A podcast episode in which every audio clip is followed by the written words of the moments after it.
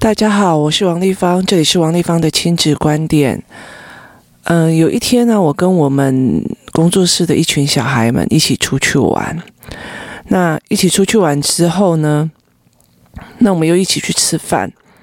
吃完饭呢，其实是中午的时间，它还是两三点吧。两三点中午的时间，那其中有几个小孩就一直提议说，要不要去公园玩，或者是想要去呃附近的游乐场玩这样子。那他们在提议说要去公园的时候呢，那我就说，那作业写完了吗？那因为其实前一天我们有课，所以他们我知道那一天他们弄到很晚都没有都没有去写作业。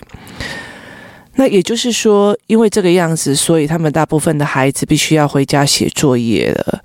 那他们就有点生气。那像我儿子，他前一天都已经把作业写完了，可是因为姐姐她想要，她觉得很多功课都没有写，而且整天一整天哦，整个早上都已经耗费在弟弟的活动上面了，所以他就很想要回去。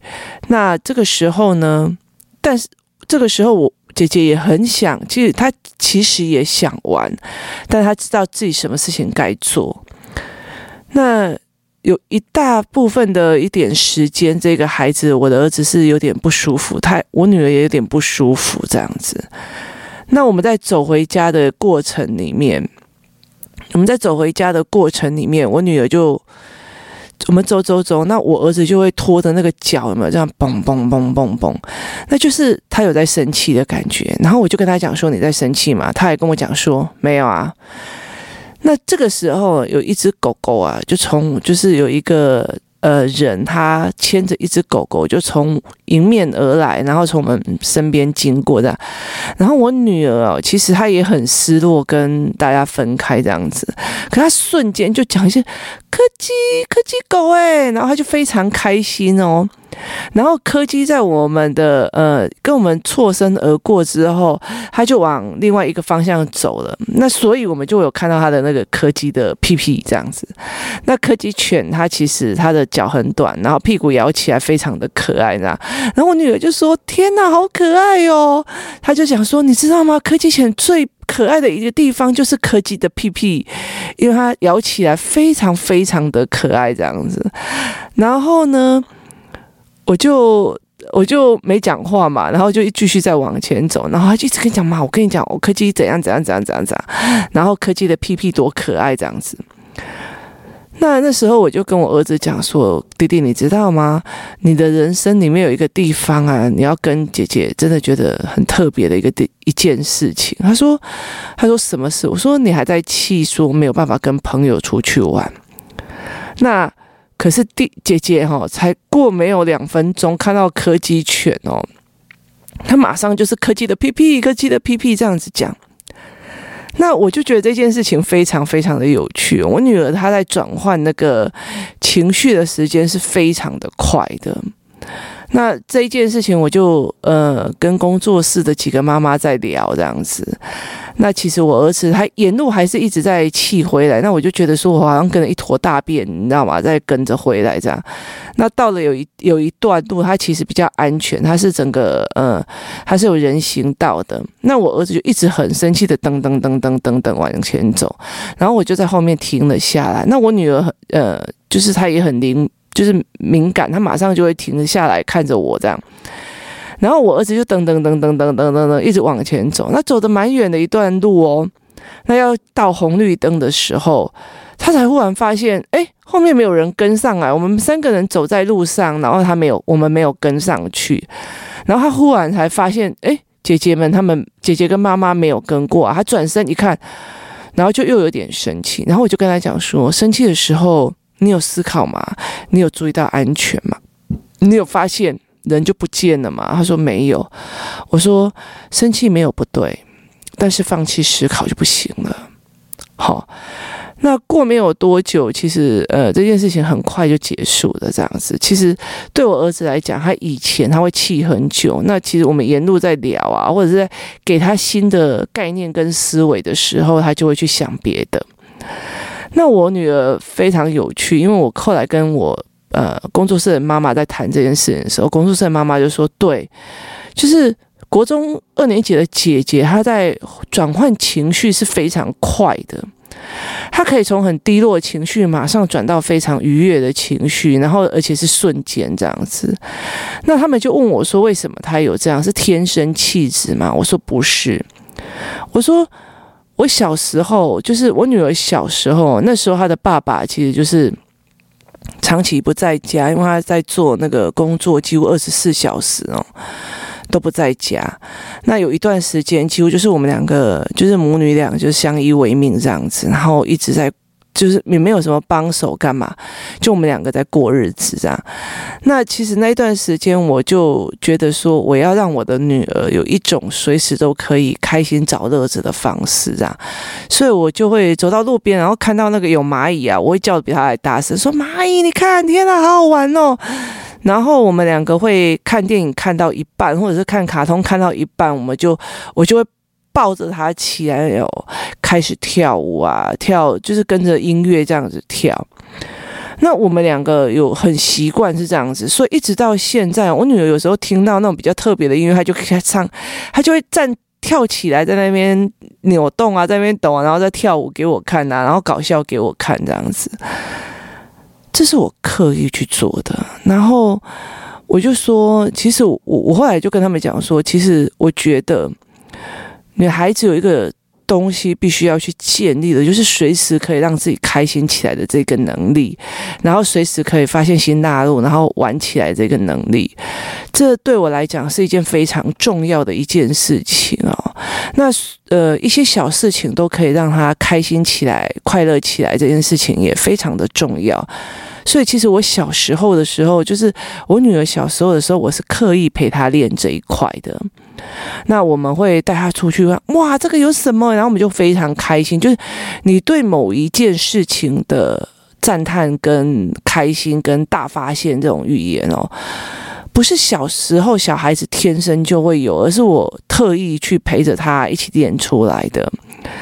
那我就觉得说，有很多的女人，她其实在，尤其是有一些妈妈，或者是有一些女孩子，她其实在等别人来取悦她。我觉得男生现在也越来越有这样子的倾向，就是等别人来取悦她这样子。那我觉得女孩子在找乐子哦，通常不是指甲油啊，或者是打扮啊，或者是就是化妆啊，然后下午茶这样子。可是那个对我来讲，其实我自己本身个人没有那么的喜欢呐、下午茶还 OK，但是其实是是什么做指甲、啊、弄头发这件事情，对我来讲是非不得已的，我才会去做。那那我觉得说，除了这些所谓的嗯物质的，就是要花钱去取乐者这一块，那我就会常常想要让我的女儿有这种随时可以转换情绪、随时开心的这种。过程，那那时候我记得我还有做一个非常有名的教案哦，就是其实在工作室很早期的，他们那个工作室的孩子们他们会一起做，那我还是会建议呃父母一起做。前面这个你说，呃随时的开心啊，或者是随时的跳舞这样子，这些事情都可以做，但是我觉得。后面这个教案，我比较建议大家一起做，尤其是爸爸妈妈的个性不是这样子的人的时候。那时候我们把很多的音乐 max 起来，就是有流行乐，然后有开心的，有摇滚的，然后有抒情的。那我们把它连接在一起之后，在工作室放给大家听，这样子。那这个时候你就要随着音乐的音感而去扭动不同的。就是身体的肢体动作这样子，那你抒情的时候，你就我就会抱着我女儿或我儿子起来翩翩起舞啊，然后然后摇滚的时候，你就会在那边就是真的晃得很很很严重，然后抖动这样子。那那时候我其实就要让他们去练习耳朵跟肢体动作的迅速跟协调性这样子部分，那其实也让他们快速的去转换的呃音感跟。感觉这样子，那有一段时间我们常玩这一块东西，然后甚至我们会让他们像我家，我其实我女儿小时候我会买那种，你知道插在插头上，然后它就会有旋转霓虹灯那种感觉，然后放音乐，然后我们就在床上开始跳起来。这是我刻意帮我孩子练出来的东西。我女儿不是天生气质是这个样子。那后来有了儿子之后，我就没有再做这件事情了。因为我觉得男孩之间的愚蠢之乐实在是太多了，你真的不需要去帮他找乐子，他真的就很厉害了。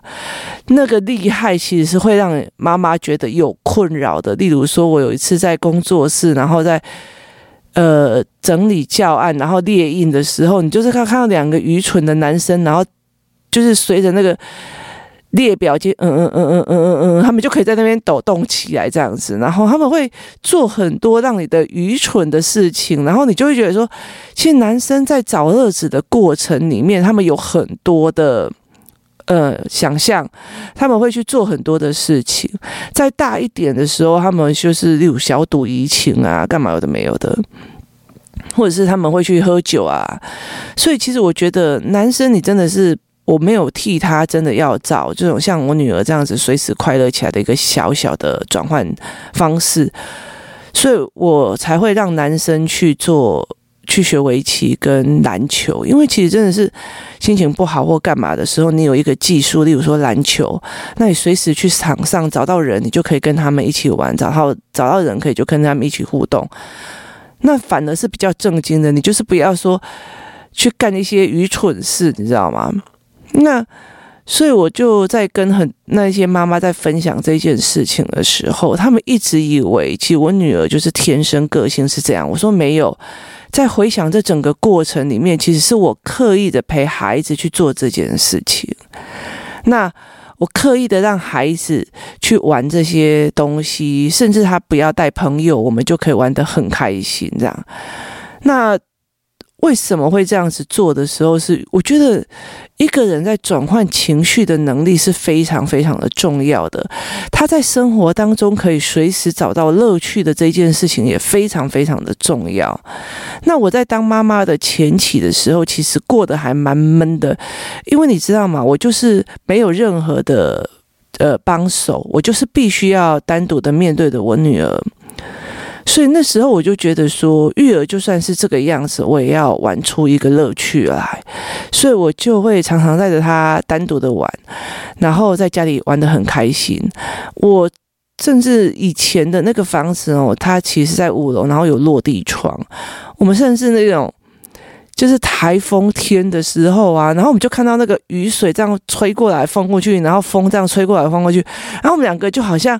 拿着椅子，然后坐在那个门口，然后我们就在帮他们那个风雨配音这样子。就我很会在那个当下陪孩子说，既然状况已经是这个样子了，为什么我不找乐子？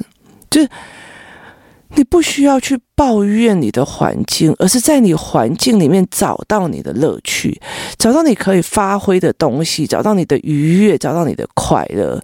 我觉得你越抱怨，你只是越把这个事情弄得越糟，那你越没有办法去想说，我还有什么事情可以让我更改这样子的状况。所以那段时间，我其实跟我女儿做了非常多的这种所谓的转换啊、开心啊、自找乐子这一部分。那我们洗碗也会把它洗得非常的有趣，这样子。然后我们会做任何事情都把它做得非常有趣，一直到现在，我女儿国二了。我们常常也会在床上嬉闹到那种整个人笑到快不行这样子。那他也非常的快哦。昨天他，嗯、呃，我不知道，昨天他在写作业，然后今天他要考试。那我进来的时候，我就坐在他旁边，他就很生气，他就觉得说我有点干扰他。然后我就跟他讲说：“可是你刚刚我看看你没有很专心，所以我进来看看你呀。”那。接下来他就有点生气，他就开始要觉得说，哦，拿东西就很比较大声这样子。然后我就跟他讲说，哎，我问你哦，你如果要那么生气，为什么不要直接离家出走就算了？然后我女儿就大爆笑，她就会觉得说，我才不要这么便宜你呢，你就少。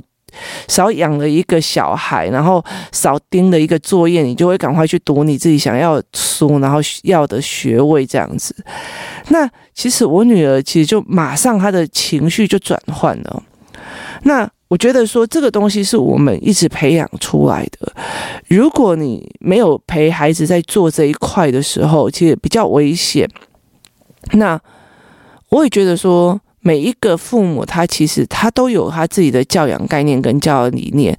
你可以觉得说，哎，我我我很喜欢跟小孩一起去剪指甲，然后一起去去做头发。这件事情都 OK，那你要带孩子去做什么样的事情，他其实都会让你觉得说，哎，你很开心。但前提在于是这件事情是你满足了自己，还是真的你想要去培育孩子的某一块。例如说，我的人生梦想，我只是想要让我的孩子跟我可以有思考性的对话，那我就必须去协助我的孩子变成一个思维性人格的孩子，他们必须跟我谈很多比较。嗯，难的议题，那这个东西其实我平常就一直在培养他们的事情。那你不能觉得说，哎，我就是很喜欢跟我的小孩两个人手牵牵，然后一起去做做头发，然后这样感觉我们母子情深这样子。可是对你女儿来讲，不一定是这样想的啊。她搞不好就觉得我就是一个，我家有付钱呢，你就要帮我洗头，然后拜托你这发型怎么可以帮我弄成这样？就是就是你到底呃。你心里想象的，然后带孩子去的，跟孩子在当下所学到的、所认知的，到底有没有合在一起？这件事情才是需要去注意到的。那今天所分享的一个概念是，我是怎么去陪孩子去做转换思维、转换情绪的这一块。那。男生跟女生，我又又采用，为什么又采用不同的策略？其实我觉得男孩子哦，除非你是一个口令一个动作的妈妈，那你的包袱非常非常的重，要不然其实男孩子他可以大鸣大放讲出来与他想要的语言，或者是他可以大鸣大放讲出来，而且他很相信你的时候。他的那个创造力跟他的愚蠢之恶就会发挥到淋漓尽致哦。那也就是很多的比较有一些老师他会非常喜欢这样的孩子的原因，是因为如果这个孩子。如果这个老师他其实比较专注在孩子的思维模式的时候，他就所以这样子孩子很可爱，因为他等于是脑子里面随时都在转，他的脑子里面不是在想我要做什么才会让人家表扬我，而是我要做什么才有趣。他的脑海里面是有一个画面，是有个想象，甚至他是有个思维模式的。那男孩子他。只要你是让他有这样子的能力的时候，其实我真心觉得他真的不需要去陪他去做这一块，说，哎，像女孩子这样子开开心心的，然后随时要去转换。那有些人就相对的就比较容易钻牛角尖哦。那像我女儿，我她就我曾经讲过，她就不是太适合心智图。为什么？因为他没有一个归纳，他一直发散的一直去思考。那如果他没，我没有帮他把思考归纳回来，我的儿子女儿如果没有把他思考做一个思考的整理的话，他们很容易痛苦的事情、难过的事情一直往牛角尖去撞。那工作室有一个男生哦，他其实一直就已经变成是这个样子，他往牛角尖去转这样子，然后后来变得整个人非常的忧郁这样。那我常常说。其实那时候我真心觉得，这个孩子如果我不帮的话，他可能会更惨，他的状况已经很不好，所以那时候我才开了思考课。那思考课开到现在，从呃九月份吧，那现在已经过了十、十一、十二。就是在半年的时间，那半年的时间哦，这个小孩已经变得像是愚蠢之恶的那样子的孩子哦，所以你可以想象之前多忧郁的一个男生，然后觉得人生无趣，他为什么人生要活着的这样子的孩子，变成随时随地都可以开心起来，这个变成了一个别人就算跟他意见不合，他可以用腹部的发音的方法就很大声说，其实我才不是这个样子，这样他不是在像以前这样一直在。在自己的心里训练说倒霉死了怎么样？有的没有的。那男生跟女生的呃找乐子的方式是不一样的，所以我觉得男生比较容易大家凑合在一顿的时候，就会乱找一些奇怪的乐子，这样子。所以，其实我觉得我反而不会去去帮助我儿子去做这一块，我反而是我知道他的思维性会开始发散，因为我其实一直在帮他的语言、帮他的思考建立，所以他们一定会有一段时间是他可以。随所欲言乱说话，随所欲言的乱想象，他这样子的东西的时候，然后再慢慢的把它变成知识性跟结构性回来。可是如果这个孩子从来没有到了这一个领域过，其实是比较相对危险的，因为他所有东西都在我现在怎么讲才是对的，我现在怎么讲别人才会爱我，我现在怎么做别人才会觉得我是一个好学生，就是。他的所有的行为不在于我现在想要做一件事情哦，这样一定很有趣。就是我在想，跟我在想做什么，你才会这样想，我是不一样的领域跟境界。所以后来我没有帮这一群男生，就是帮我的儿子或者是这一群男生去做所谓的呃这种开心的转换或找乐子的这一部分，因为我相信。男生找乐子哦，真的是到了五六十岁，他们都还是会去找乐子。可是女生就非常非常容易的，因为责任，因为因为很多事情，然后让自己觉得好像自己连开心都是一个对不起父母的事情。所以我就会在这件事情里面去陪孩子。很多事情，我觉得很多的父母。都会讲说：“哎呀，那个是小孩天生气质啊，那个是小孩天生气质啊。”真的，如果看我儿子才刚出生的那一段时间，你会觉得说，这个小孩怎么会是一个这么忧愁、忧民、苦难的，然后就是一个苦瓜脸的孩子，你知道吗？那可是他现在变成一个搞笑到一个全世界都觉得。这小孩子太搞笑，他怎么会这个样子的时候，其实是真的是我们可以去去陪孩子做出来的。那我我觉得。我觉得你有没有去想这一块？如果你当初就觉得，哎，小孩的特色就是这个样子，小孩就是这样的性格，他没有办法变的时候，其实我觉得你就已经失去了所有可能性。也意思就是说，你没有在思考有什么方法可以协助他这一块去做出来。那在工作室有很多的父母，他慢慢的会理解我在说什么，是因为这一群的孩子。在工作室的时候，从来到回去的时，从从来到后面的时候，他们是怎么转变的？从那种忧愁，然后脾气很暴躁啊，然后到最后变成很开心、很很很无厘头。那也有就是回去之后怎么又整个弹回去的？就是其实这个东西，其实在你的互动里面，其实是会非常快速的去看到的。那他是一直的陪伴下去，而且他是一直有那个环境陪他下去。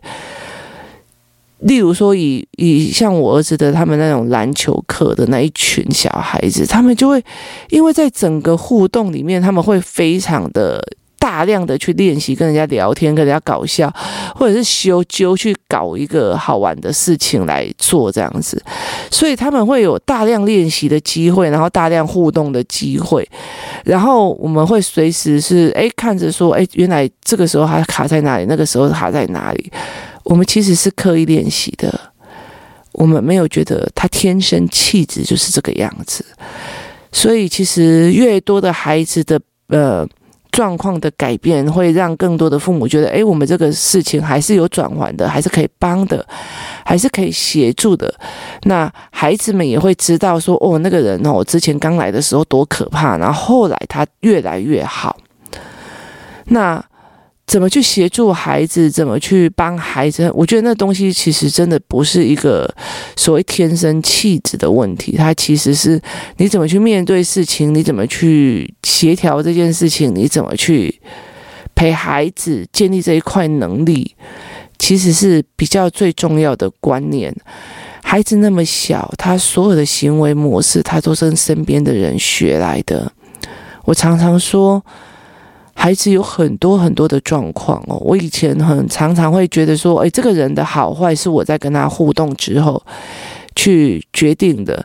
可是我慢慢的会告诉我自己说，呃，进入了亲子领域之后，我会慢慢的去看家长，然后来去呃，看到孩子的状况来去思维，说这个家长的本身是不是我没看过的样子？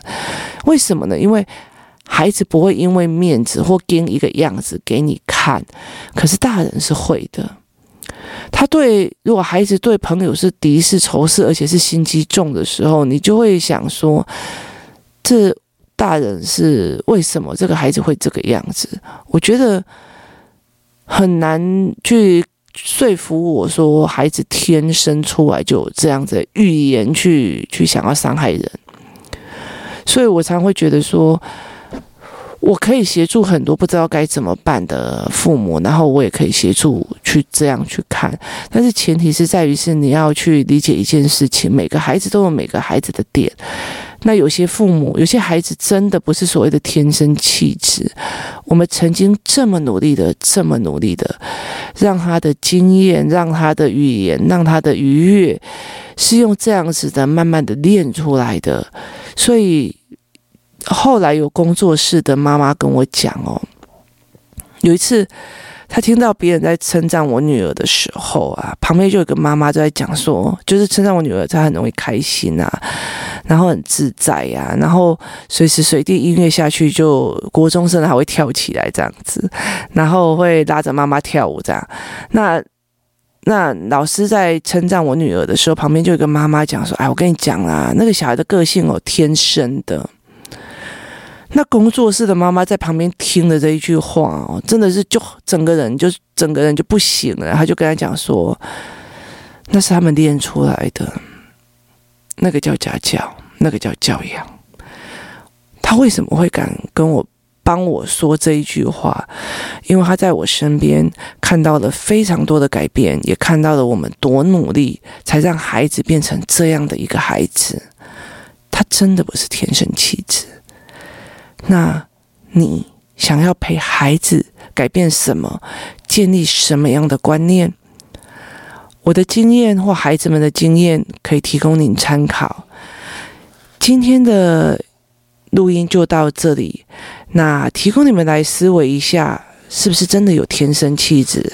还是有很多人的快乐、很多人的愉悦，跟很多孩子的状况，真的是被陪上来的？